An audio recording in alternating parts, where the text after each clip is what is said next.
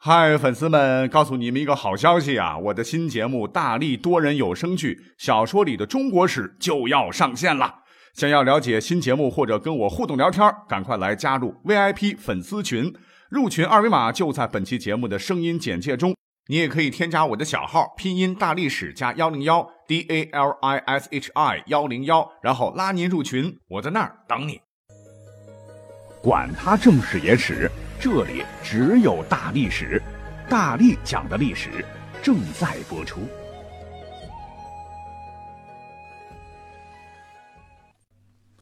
欢迎收听本期节目。今天呢，我看了个段子啊，叫“原来成语还可以这样解读”，啊，比如说“夫唱妇随”，就是丈夫去歌厅，老婆尾随跟踪抓小三儿啊。比如说度日如年啊，表示日子非常好过，每天像过年一样。还有见异思迁啊，就是看见漂亮的异性就想搬到那里去住。稍纵即逝，哎，解释为轻轻一跳就摔死了啊，形容人的生命力太弱。还有什么才高八斗，身高只有八个斗那么高。别开生面，妈妈煮面的时候不能开锅，否则面就生了。哼还有最后一个啊，夸夸其谈，有个叫夸夸的孩子和琪琪的孩子在聊天，这这看到我都笑破肚皮啊。不过这孩子们看到以后，千万别按照这个意思来用这个成语哈。呃，所以我就灵机一动，哎，我就想，这段子嘛哈，就是笑笑而已。其实我们也知道哈，成语呢，有很大一部分啊是从古代相承沿用到现在的。哎，往往呢就包含着一个古代的故事或者是典故。那我们经常啊是把成语挂在嘴边，啊，在和别人沟通或者写文章的时候啊。可是，各位，咱有没有想过啊？这很多成语里头，久远以前发生的事儿，到底是个什么样的故事呢？时间、地点、人物，好多模糊的细节，哎，能不能通过这种历史讲述的方式来还原他们的本来面目呢？所以呢，本期节目啊，我就尝试着做一期成语背后的故事。不过我们都知道哈，成语常用的都有一千多个啊，别说是在十几分钟的节目里给各位都能讲清楚，念它也念不完，对吗？所以我呢就完全凭主观了哈。有哪些成语哎故事性强点儿？呃，哪些成语呢？各位可能没有听到过。你像什么卧薪尝胆、完璧归赵、退避三舍啊，这些我们的耳熟能详的就不说了。就是按照时间顺序啊，每个朝代吧，我就拎出一个来重点讲一讲啊，讲哪算哪。好了，我们来讲第一个成语啊，这个成语叫“暗箭伤人”啊，这个成语比较歹毒了。那这个成语的出处，这还得从春秋时期另外一个四大美男版本里的一位翩翩美男子与一位老将军引发的血案说起。不见子都，乃见狂且。这句话来自于《诗经·正风》啊，意思就是一个女孩去约会自己的情郎，也就是开玩笑说：“哎呦，我本来是要见美男子子都同学的，怎么到这儿反见了一个狂妄粗鄙的傻小子呢？”这里边的子都啊，就是这个血案的主角之一。我们之前讲过，子都呢，全名是公孙子都，是周朝末年春秋时期郑国人。是当时出了名的帅欧巴。那除了刚才啊，小情侣打情骂俏啊，都会把子都拿出来，说明了子都的美当时是深入人心啊，用作了帅哥的代名词。那就连当时的孟子老先生对子都那也是非常爱慕。在《孟子》这本书上，他说啊：“至于子都，天下莫不知其娇也；不知子都之娇也，无目者也。”全天下没有人不知道子都的美丽英俊呐，那不知道子都的人呐，那都是瞎子，啊，就是这么个人见人爱、花见花开的美男子。你说后来怎么会卷入一场血案当中呢？这还得从子都的老上司郑庄公说起。郑庄公哪位呢？各位可能不太清楚啊。历史上对这个人评价很高啊，是春秋时期的第一个明君。把郑国呢治理的是国富民强，还曾经击败过哈包括燕国在内的多国联军，甚至连当时富庶的齐国一度都要跟着他混，拜他为老大。那历史上啊，郑庄公还干过一件特别牛掰的事儿啊，就是击败了当时还算强大的周天子的军队，让周天子是颜面扫地啊，从此声名大振。周边其他国家是纷纷前来求和，郑国也因此空前强大。本来呢，这老兄是吧是有机会成为春秋五霸之一的啊，只可惜当霸主当时有两个条件啊，一个是会盟，一个是有较为持久的繁荣。可是郑国这个地理位置很不 OK 啊，夹在大国之间啊，这些个国家呢后来都是日益强大了哈，郑国没有办法维持持久的繁荣不说，会盟啊最终还是没有搞成。所以，充其量在历史上呢，郑庄公只是拿到了春秋五霸的提名。不过呢，历史上也给他一个安慰奖啊，称他叫做郑庄小霸啊，或者是春秋小霸。那讲了这么多啊，其实就是为了引出血案的被害者，他就是悲催的颍考叔。这个事情呢是这样的哈，演员郑庄公啊，有一次呢，郑庄公下令发兵灭了许国，颍考叔和公孙子都作为。大帅和副帅是功不可没，可是呢，让庄公伤心的是啊，颍考叔死在了战场上。不过，经过调查，这个颍考叔并不是因战牺牲啊，而是被箭射死的。因为这个箭呢非常离奇，是从背后射入啊，而且这个箭有标识啊，不是许国的，是郑国的箭。嗯，这颍考叔没有仇人呐，谁谁会从背后杀他呢？最后调查来调查去啊，第一先人就是子都，因为只有他有这个机会、有能力射杀颍考叔。那他为啥杀人呢？就是为了赢得郑庄公出征前承诺的一辆战车。那时候老金贵了，更是一种荣耀的象征啊啊！但是这个车呢，你说你郑庄公抠不抠啊？只给一辆啊，那那得的人肯定就是谁？颍考叔了呀啊！那就肯定我子都就得不到啊。所以当时啊，在攻城的时候，他就心生嫉妒啊，就下狠手，在背后放了一个冷箭，把颍考叔射死了。话说在颁奖仪式上啊，这个子都啊，以为瞒得挺好，是信心满满的哈，以为郑庄公肯定会把战车赐给自己，哎，却不曾想，郑庄公竟然把车给了另外一个人。子都当时就很不服气啊啊，大声质问：“你为什么不把车给我？”没想到郑庄公啊，当时也不说话。就狠狠地将一支箭扔在他面前，子都一瞅，完了啊，事情败露了，这不正是射死颍考叔的箭吗？没脸活了哈，就选择自杀身亡。当然也有说法啊，说是在祭奠颍考叔的时候呢，子都被颍考叔的鬼魂附身了啊，等等吧。总之，一代美男子香消玉殒，而暗箭伤人这个成语呢，也就从此诞生了哈，一直流传到。现在，那刚才讲的是春秋时期的哈。第二个成语，我们讲一个战国的，叫做前倨后恭。这个成语呢，出自《史记·苏秦列传》。苏秦校尉其嫂曰：“何前倨而后恭也？”啊，那我们都知道，苏秦是战国时期著名的纵横家、外交家和谋略家。有一次啊，他是。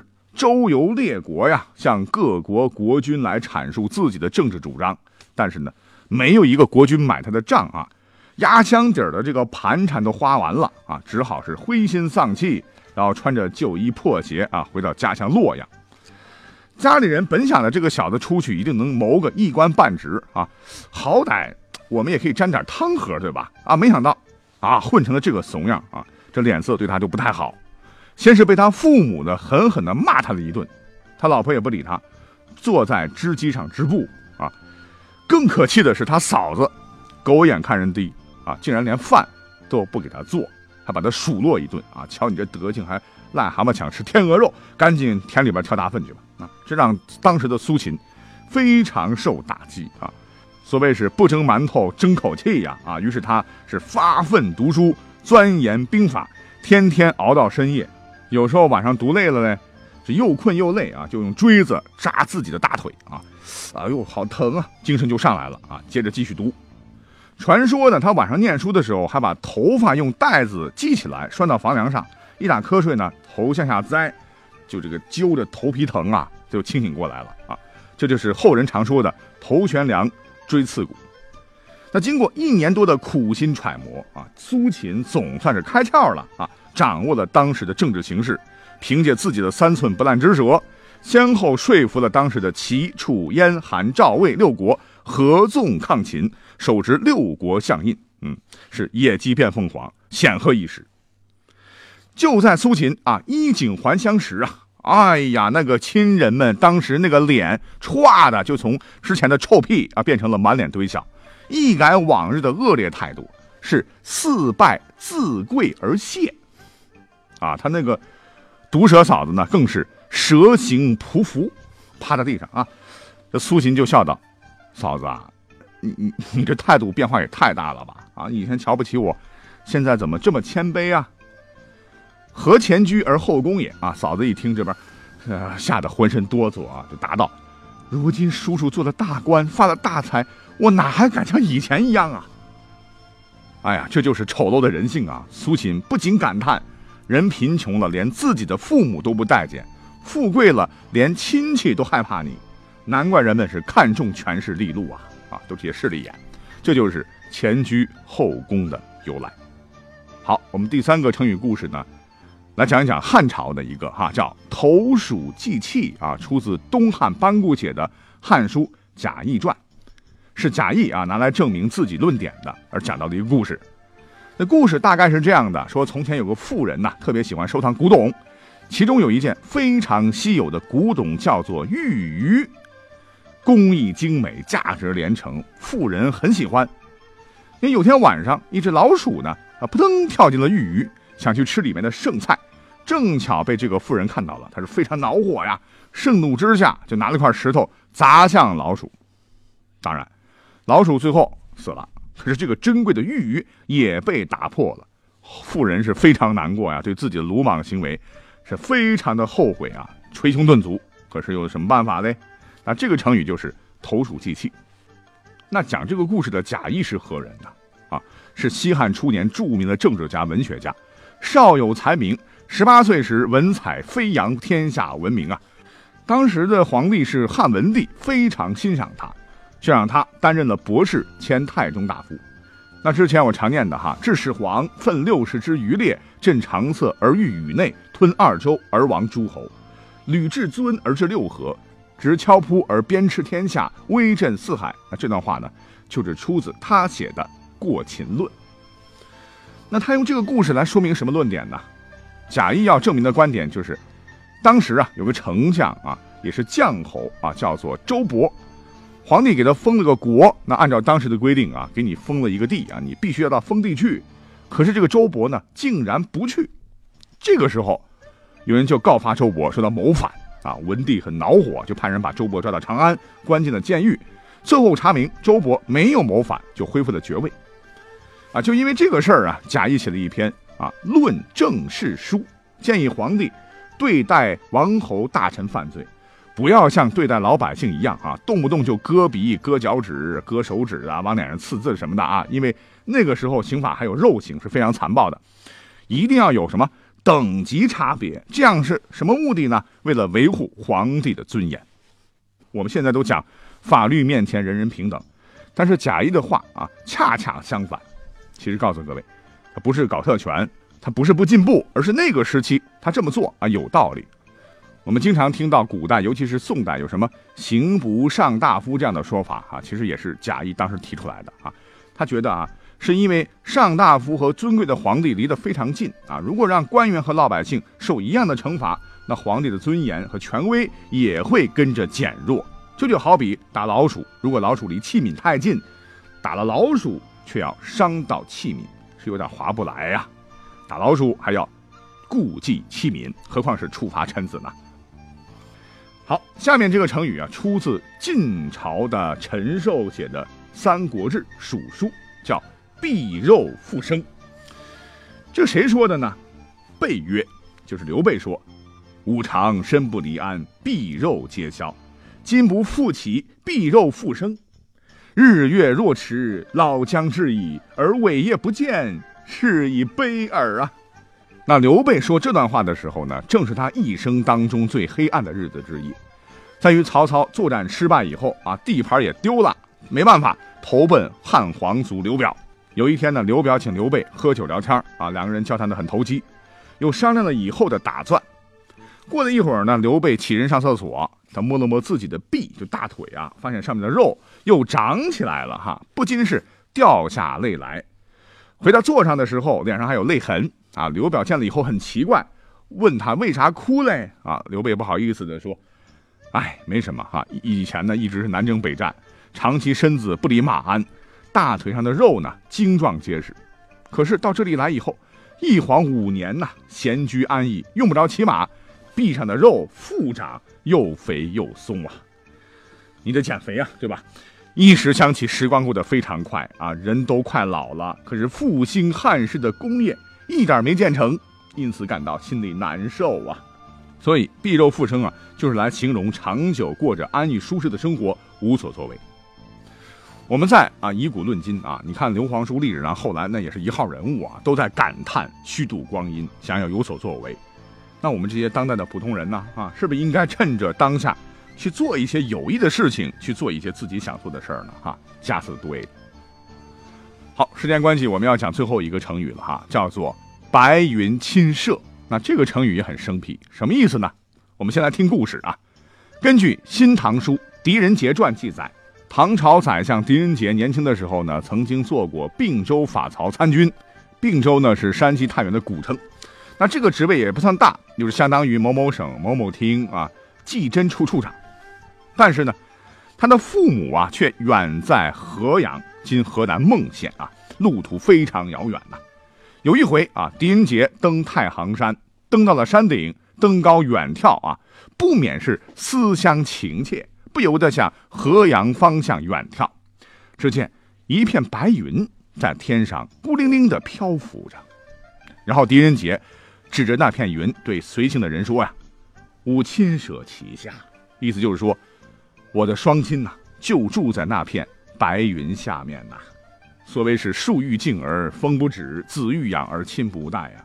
他特别想尽孝啊，可是现在忠孝不能两全，他心里感到非常的难过啊。直到这片白云散去以后呢，才怅然若失的离开。那“白云亲射”这个成语从此就有了，比喻客居他乡、思念父母的意思。其实呢，不光是古人了啊，现在肯定也有很多跟我一样的年轻人，为了事业、学业啊，往往离家到很远的地方去打拼。那小的时候，我们都特别想挣脱父母的怀抱啊，觉得他们说话是唠唠叨叨的，管东管西，烦死了。可是出来以后呢，说真的哈，一个人在外面累了、苦了、受委屈了哈，又时不时的想家，想他们，因为父母呢就是家的方向。嗯，所以讲完这个成语故事啊，也想在这里呀，向身在异乡的朋友们说一句：哎，常常给父母老人们打个电话吧，啊，哪怕是问一句天气好吗？啊，好让二老知道你对他们的牵挂，对吧？好了，时间关系，只能先说到唐朝了哈。有机会再给大家讲讲成语里面的历史故事啊，其他朝代的啊，希望你能喜欢。我们下期再会。